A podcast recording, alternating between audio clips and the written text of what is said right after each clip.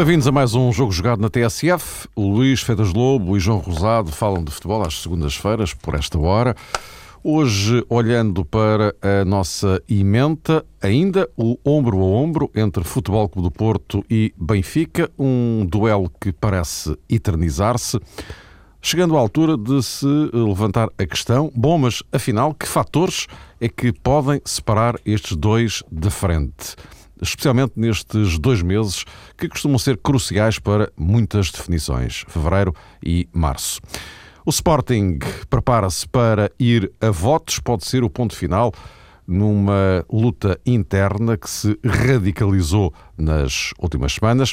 Ainda vamos espreitar a seleção nacional. Quarta-feira um particular com o Equador, muitas alterações na convocatória por causa de lesões.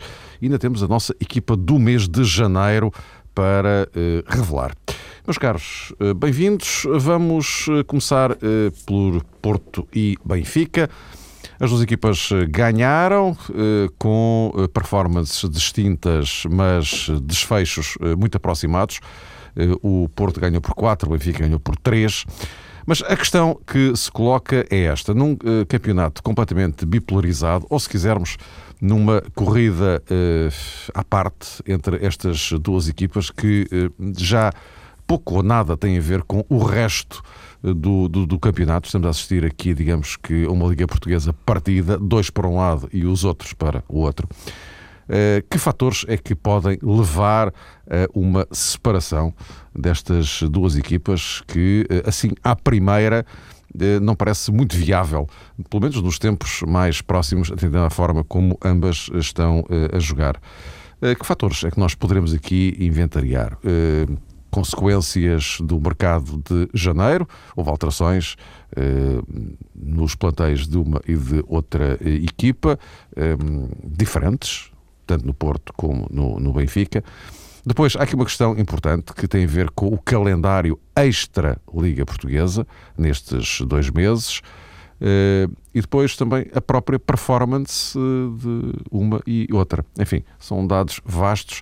Eu depois poderei aqui dar aqui algumas contribuições quando chegarmos à altura do calendário, para ter mais, mais ou menos situar as pessoas sobre o que é que espera Porto e Benfica em fevereiro e março, para além, evidentemente, dos jogos do, do campeonato. Luís, uh, queres começar tu? Uh, destes fatores que eu enunciei, qual é que te parece pode pesar mais? Ou outro qualquer, que eu não tenha referido, claro. Sim, em primeiro lugar, boa noite, um abraço a todos. Ah, parece-me que neste momento as duas equipas, embora jogando de uma forma muito diferente, não é? estão equivalentes, digamos assim, em termos de, de, capacidade para resolver os problemas que têm pela frente, que são adversários que claramente não, não, não conseguem acompanhar em nenhum momento o, o, futebol de Porto e Benfica. E esta, esta, esta jornada foi mais um exemplo disso, sobretudo no caso em que se pensava ser um jogo mais difícil do Porto em Guimarães, o Porto atropelou o Vitória de, de Guimarães. Eu penso que faltam 11 jogos, não é? Portanto, até, até esse, esse, esse Porto-Benfica. E a pergunta que se coloca neste momento, que todos colocam, é perceber se vai durar até aí uh, esta esta igualdade entre as duas equipas, eh, ou melhor dizendo, se esse jogo vai ser decisivo para, para as separar. Isto é, mesmo que exista uma, uma vantagem pontual para uma ou outra de três pontos, até esse jogo continuará a ser, a ser, a ser decisivo.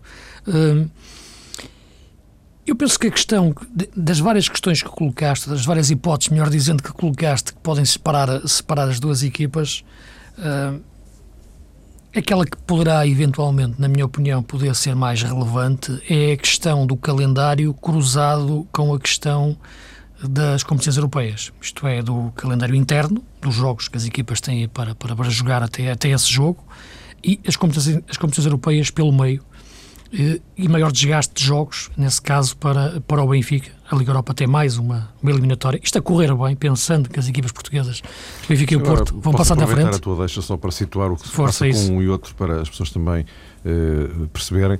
No caso do Porto, em fevereiro, estou a falar de jogos extra-campeonato. O Porto tem um jogo garantido com o Malga. Eh, depois há aqui um ponto de interrogação em relação à Taça da Liga, se continua ou não a jogar a Taça da Liga mas portanto, hum. garantido o jogo com o, o, Málaga e depois, em março, outro jogo com o Málaga. Portanto, fora campeonato, é isto que o, que o Porto tem. no que respeita ao Benfica, garantidos em fevereiro dois jogos com o Leverkusen e outro com o Braga para a taça da Liga e depois em eh, março. Enfim, aí depende se passar na Liga Europa, tem mais dois jogos. Se não passar, não tem. Claro. Uh, e também um aspecto importante é tentar ver quais são os jogos internos que as equipas têm no meio dessas. Em relação a isso. Que é em relação ao caso, Porto, que é esse aspecto interessante exatamente. de ir ao Valado no meio dos jogos do Málaga. É, o é? caso que, que, curioso de termos o Sporting Porto eh, entre os dois jogos com, com, com o Málaga. Embora não sejam na mesma semana, isto é, porque é, há, uma há uma diferença de três semanas, três semanas e é no meio que é o Sporting Porto. Uh, e depois de, do, do, jogo de, de Málaga, da segunda mão, o Porto vai, vai ao Marítimo, pouco, pouco, poucos, pouco tempo depois. Digamos que o Porto tem mais jogos uh, fora, até ao Benfica-Porto, ao Porto-Benfica, do que o Benfica. O Porto tem seis jogos fora uh, e, teoricamente, olhando para o calendário, isto é apenas teórico e vale o que vale, o Porto tem deslocações mais difíceis, não é? Tem, tem desde logo duas, duas deslocações consecutivas fora, na 23 e 24 jornada, ao Marítimo e à Académica, e tem também o jogo, o jogo em Alvalade, que, é, que é já na jornada 21, portanto é, é já no início, no, início, no início de março. Eu acho que pode ser mais relevante este aspecto de cruzar as coisas europeias com o campeonato e até que ponto os treinadores vão conseguir gerir, quer do ponto de vista de desgaste físico dos jogadores de utilização dos jogadores, rotatividade, quer do caso, o caso de, de, de, da concentração competitiva que os jogadores tenham para um e para outro, para outro jogo. Uh, acho que esse dado pode ser mais relevante do que a questão do mercado, em que, embora o Porto tenha ido bem ao mercado, tenha-se reforçado, enquanto que o Benfica não. Uh, mais relevante será a questão, a questão do calendário. Uh, pelo, pelo, pelo mercado, o Porto. Então já, já, iríamos falar do bem, mercado. Mas... Já, já, vamos desenvolver a questão do, do, mercado. João, o que, é que te, o que é que te parece este enquadramento? Começando aqui pelo calendário, já agora. Vamos de onde antes de falarmos do mercado? Sim, eh, boa noite a todos. Eu acho que esta questão das ligas eh, europeias, ou por outro lado a Champions League e da Liga Europa, tem de facto a sua influência. Eu já tinha falado sobre isso e tinha confessado, digamos, que essa condicionante no que respeita, sobretudo, ao género de adversários que saíram a Futebol Clube do Porto e a Benfica. E na altura disse isso, que o Málaga perante o Futebol Clube do Porto, eh, na minha perspectiva, não pode ser vista como a equipa favorita e acho também que o Benfica diante do Bayer Leverkusen apesar de todas aquelas condicionantes históricas, eh, também tem, digamos que, legitimidade suficiente para pensar que é possível depois, noutra fase da competição, jogar contra a Dinamo de Kiev ou contra o Bordeaux. Nesse sentido, há de facto aqui, digamos que, um grau de responsabilidade para as duas equipas portuguesas que ainda estão presentes nas competições uh, europeias, que podem de facto atrapalhar alguma coisa em termos de gestão de plantel, no que diz respeito a Vitor Pereira e também a Jorge Jesus.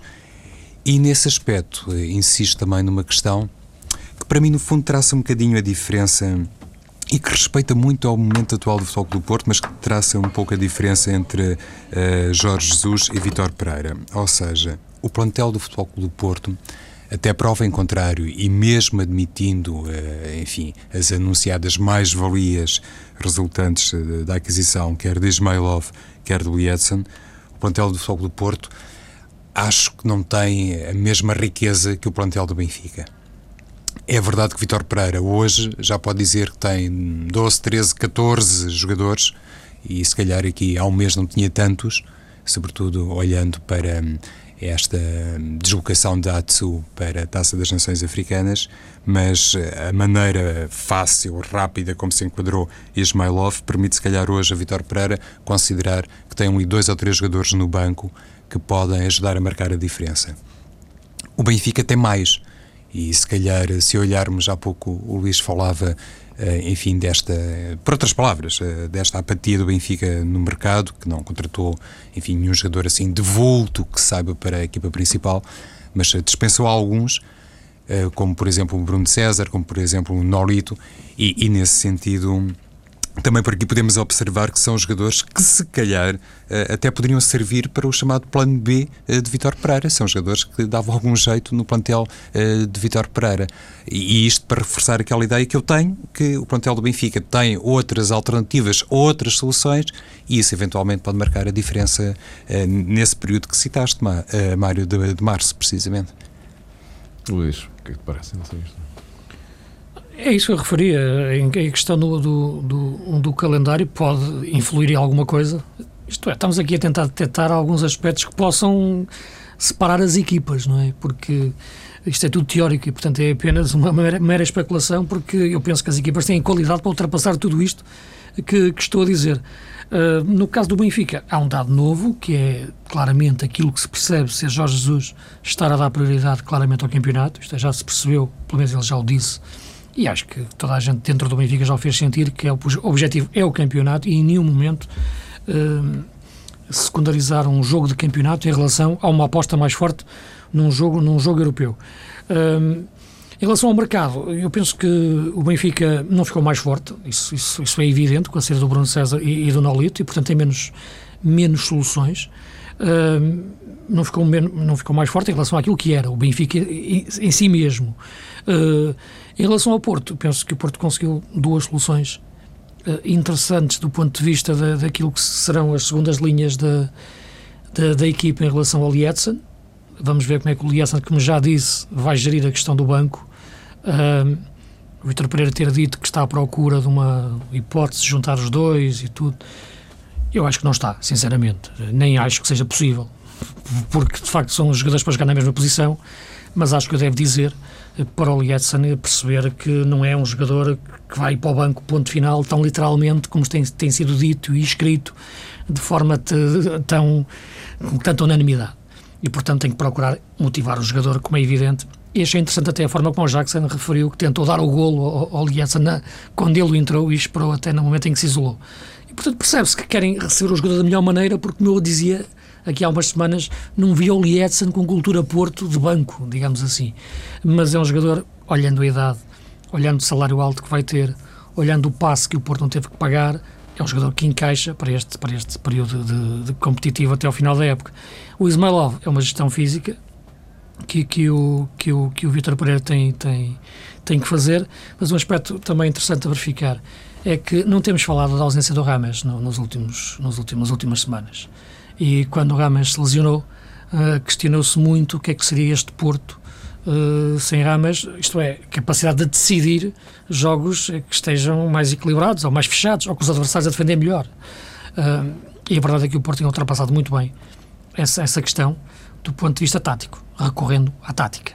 Isto é, recorrendo à cultura tática de jogadores como Defur, Moutinho, Lúcio, Fernando, uh, próprio Jackson, e portanto, por aí, a equipa tem ultrapassado uh, etapas atrás de etapas e até fazer um jogo fantástico em, em Guimarães.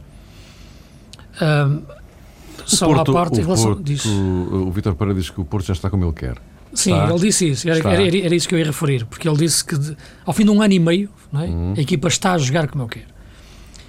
É evidente que nenhuma construção de uma equipa pode demorar ano e meio, ou melhor, a construção de um modelo de jogo demorar ano e meio, porque quer dizer, o campeonato tinha começado e acabado e, portanto, se a equipa não está a jogar como o treinador quer, seria, seria dramático. Uh, é evidente que fica melhor ao fim de um ano e meio a trabalhar com, com, com, com o treinador e o treinador transmitir, transmitir as suas ideias. É evidente que com mais tempo de correr, melhor os jogadores, melhor os jogadores, os jogadores melhor uh, as, as incorporam. Agora, o Porto está a jogar melhor agora, em termos do modelo de jogo, de posse de bola uh, e de qualidade, não só de quantidade, de qualidade, como a Vitor Pereira quer, porque penso por uma razão muito simples. É porque tem melhores jogadores este ano. Desde logo, tem melhores laterais, que é decisivo. Ter um jogador como o Alexandre. É? Um Alexandre que sai em posse de bola e depois sabe segurar, quer dar em apoio, quer depois tabela e vai à linha. Tem um jogador que dá grande profundidade no lado direito, que é o Danilo. Estou a falar de jogadores que a época passada não jogavam, praticamente, devido a questões de, de, de adaptação, questões de chegar, a, chegar à Europa, Porto, e até o Danilo, questão de lesão. Então tem laterais, de facto, que não tinha época passada. Uh, tem Lúcio, perfeitamente adquirido neste modelo de jogo.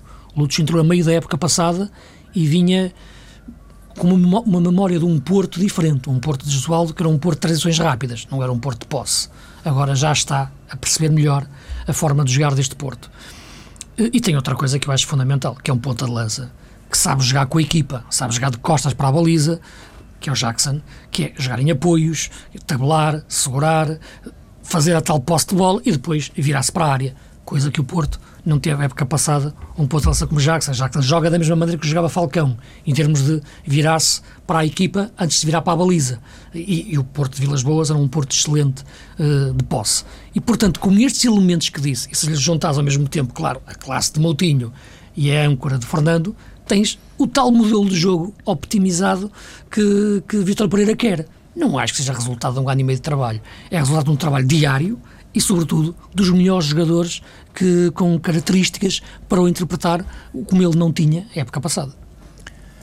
Sobre isto, eu acho que hum, está na altura, Luís e Mário, de se valorizar hum, um pouco mais o trabalho de Vitor Pereira. Eu entendo aquilo que o Luís quer dizer e, não encontro aí nenhuma eh, desvalorização. Nenhuma desvalorização. Ao contrário. O que eu acho é que Vitor Pereira, neste momento, está a atravessar uma fase em que de facto já pouca gente se lembra, se calhar, de André Vilas Boas. O Luís eh, falava a propósito de Rames Rodrigues e de o facto, nesta altura, ser um jogador, eh, não diria inteiramente esquecido, mas pelo menos não se notou tanta ausência do colombiano como aquilo que era relativamente fácil e porventura precipitado imaginar quando se deu conta que Rames Rodrigues era de facto um jogador indisponível para Vitor Pereira durante algum tempo. E até a forma como ele soube, Vitor Pereira, organizar a equipa e transformar essa lacuna numa força maior para, para a equipa do Futebol Clube do Porto, penso que deve ser devidamente sublinhada. E eu não quero aqui, enfim, ser idiota e dizer que o, o Porto sem Rames Rodrigues é, é, é uma equipa melhor do que com Rames Rodrigues, um jogador com aquela classe e aquela capacidade de desequilibrar é sempre uma mais-valia em qualquer circunstância e acrescenta algo.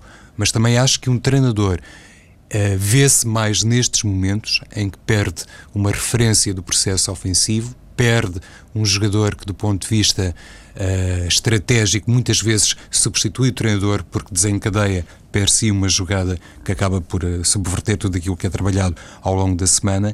E quando não existe esse jogador no Futebol do Porto, a maneira como a equipa tratou de se organizar, de ser mais forte, de subir no terreno, de pressionar mais e de dar, se calhar, outro tipo de trabalho aos médios já de si, uh, bastante importantes na manobra da equipa, isso representará necessariamente o, dedo de Vítor Pereira. O meu não é de certeza, portanto, atrevo-me a dizer que é o trabalho do treinador.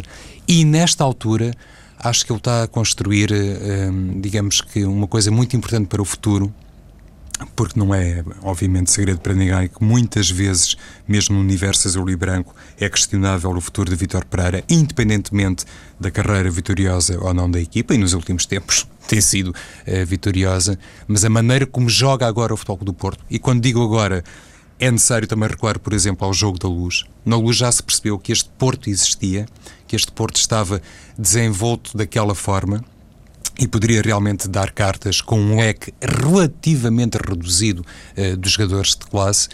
E nesse sentido, penso que realmente Vitor Pereira está a ter hoje em dia, digamos que um processo de afirmação que lhe pode render muita coisa no futuro.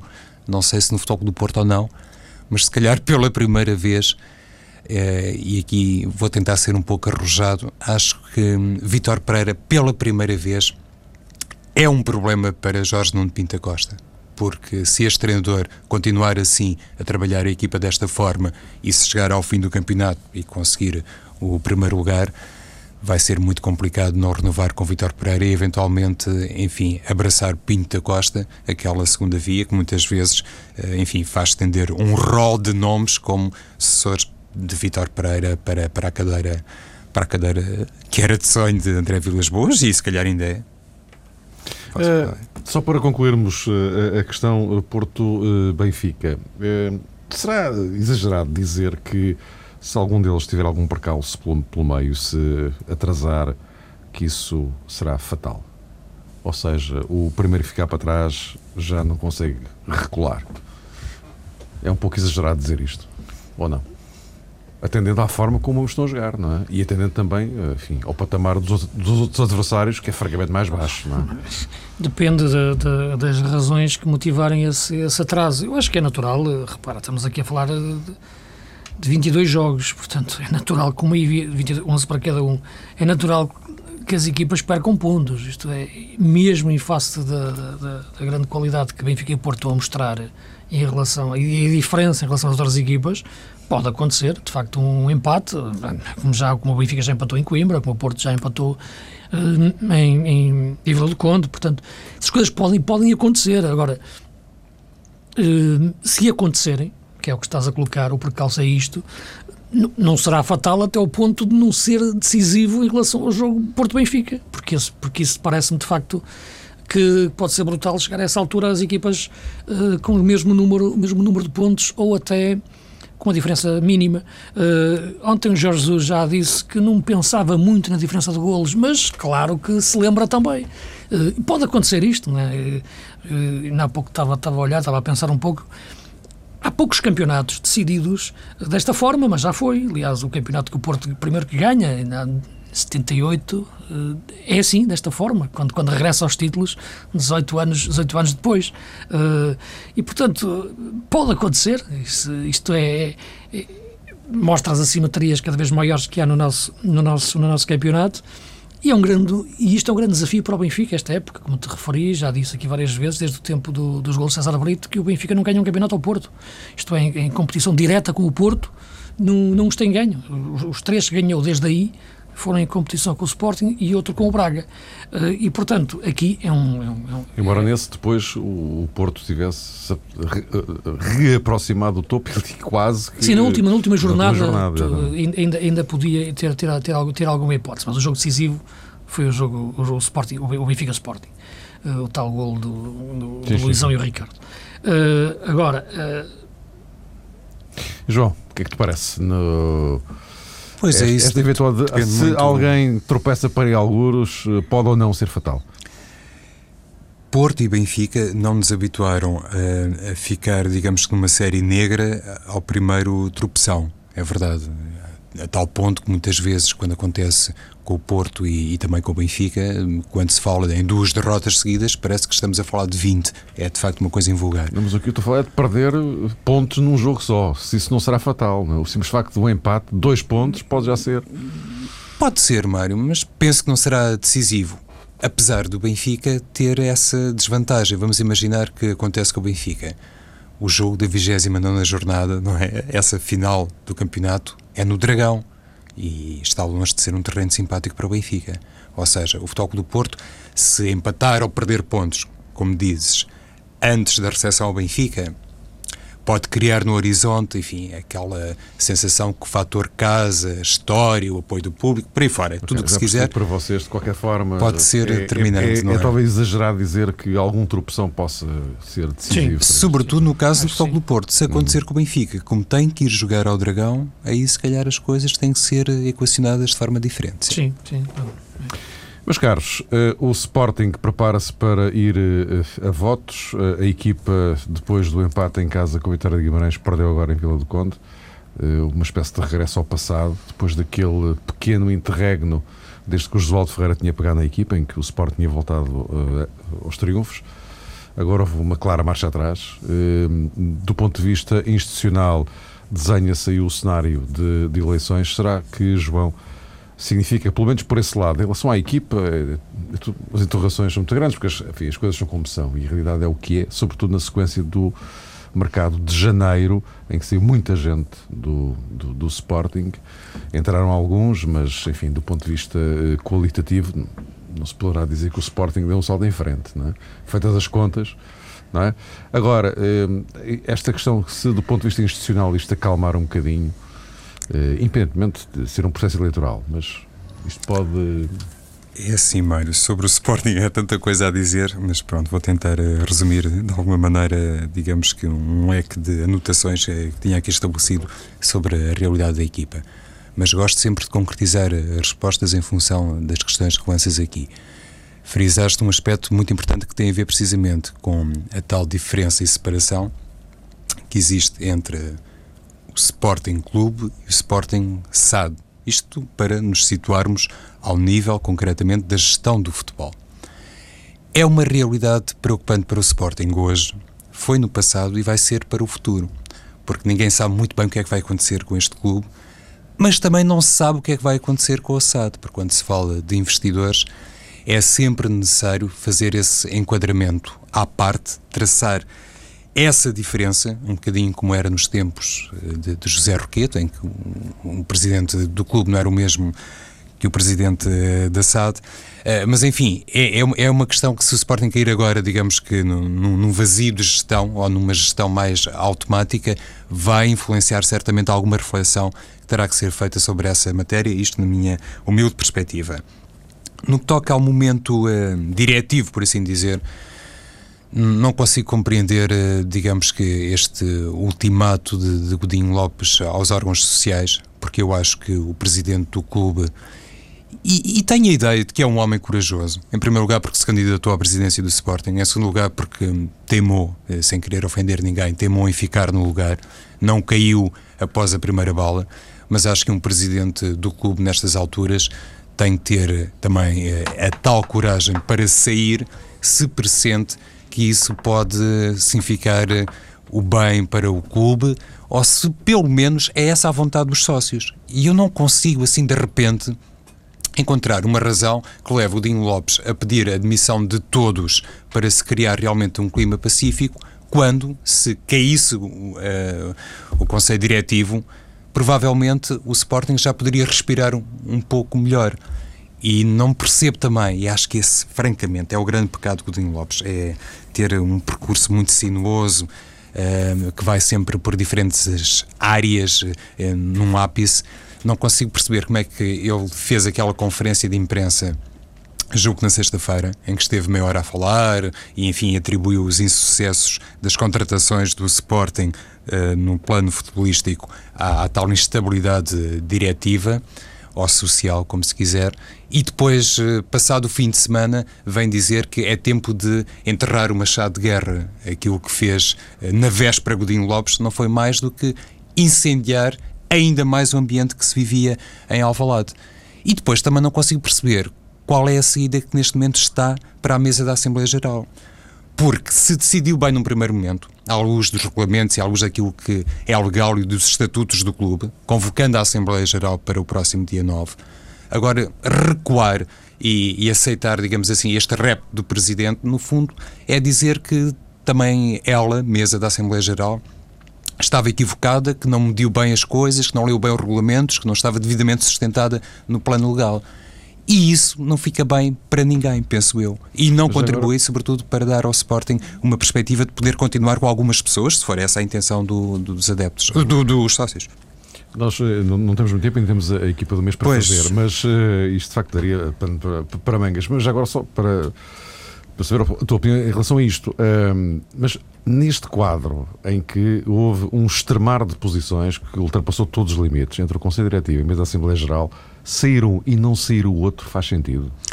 Mas é que a queda, a saída de Godinho Lopes poderia. É um bocado, se é para arrumar a casa, arrumar a casa toda. Oh, oh Mário, mas é, atenção a uma coisa: é que o Sporting aqui, o que está a equacionar e o que está em estudo, não é propriamente a conduta nem a, a maneira como a Assembleia Geral hum, tem conduzido. Não sei se dentro do universo leonino será assim, eu não tenho assim todas as certezas. Porque isto aqui há duas fações, ao claramente. Daquilo, não é? À luz daquilo que foi, aquilo está partido, que foi decretado e à luz daquilo que foi dado como sinal por parte de uma determinada uh, zona de associados do clube de Alvalade, parece-me que não, porque a Assembleia Geral chegou a ser marcada. Aqui o que se discute essencialmente. Da Assembleia, estamos a falar não, de outra coisa. Não? É? Aqui o que se discute essencialmente, Mário, é saber se o Sporting pode andar permanentemente ou não, e para responder mais Sim. uma vez, na medida das minhas possibilidades, à tua pergunta, se pode andar acasalado com os resultados desportivos. Porque Godinho Lopes falou Uh, na sexta-feira, na sequência de um período mais ou menos positivo do Sporting, antes da derrota em Vila do Conde.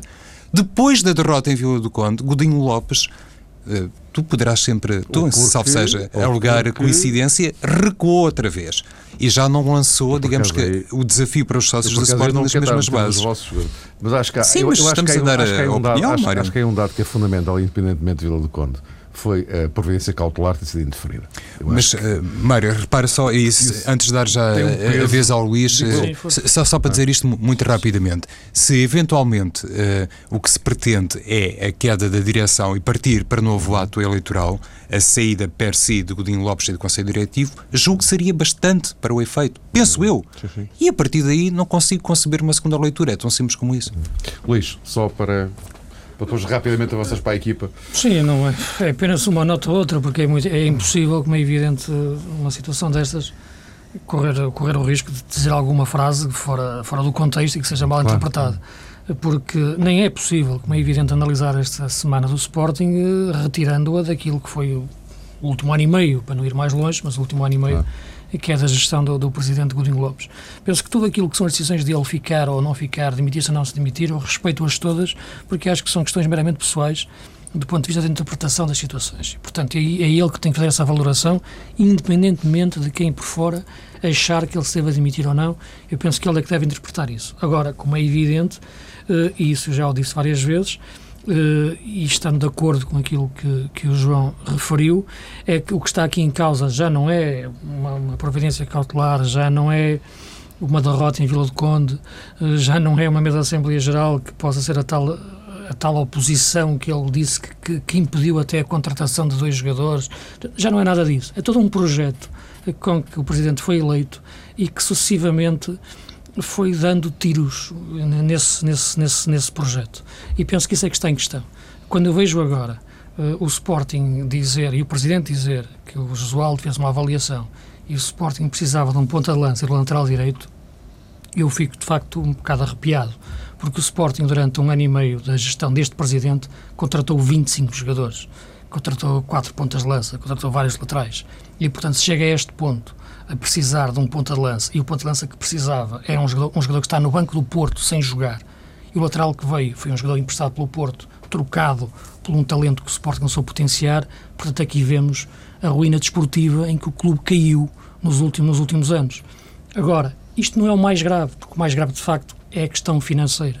E na questão financeira, como sabemos, é muito importante a questão bancária, a questão da credibilidade, como falava ontem o Presidente e muito bem, e, e o interlocutor com, esse, com, essa, com essas entidades bancárias que são fundamentais no, no, período difícil, como o João também estava a referir, em que o Sporting uh, atravessa. Porque o problema desportivo uh, não é que seja simples, mas basta competência para, para o resolver. Em vez de comprar 25 jogadores que depois não dão resultado, é ser mais cirúrgico nas opções, nas decisões e nas apostas. Eu não estou a dizer que as apostas tenham sido todas mal feitas ou de má fé, não, não é nada disso. Foram feitas na altura que foram, pelo diretor desportivo da altura, pelo Carlos Freitas, eh, umas correram bem, outras correram mal. O futebol é assim mesmo, mas, mas não se pode falhar tanto. E as pessoas têm as suas responsabilidades. Quando correm bem, são elogiadas. Quando correm mal, também têm que ser responsabilizadas. Isso não é possível ser de outra, ser, ser de outra forma e seria, independentemente da pessoa que lá, que lá estivesse. E, portanto, o Presidente tem que responder por isto tudo e também pelas pessoas que foram saindo e foram da sua, da sua competência.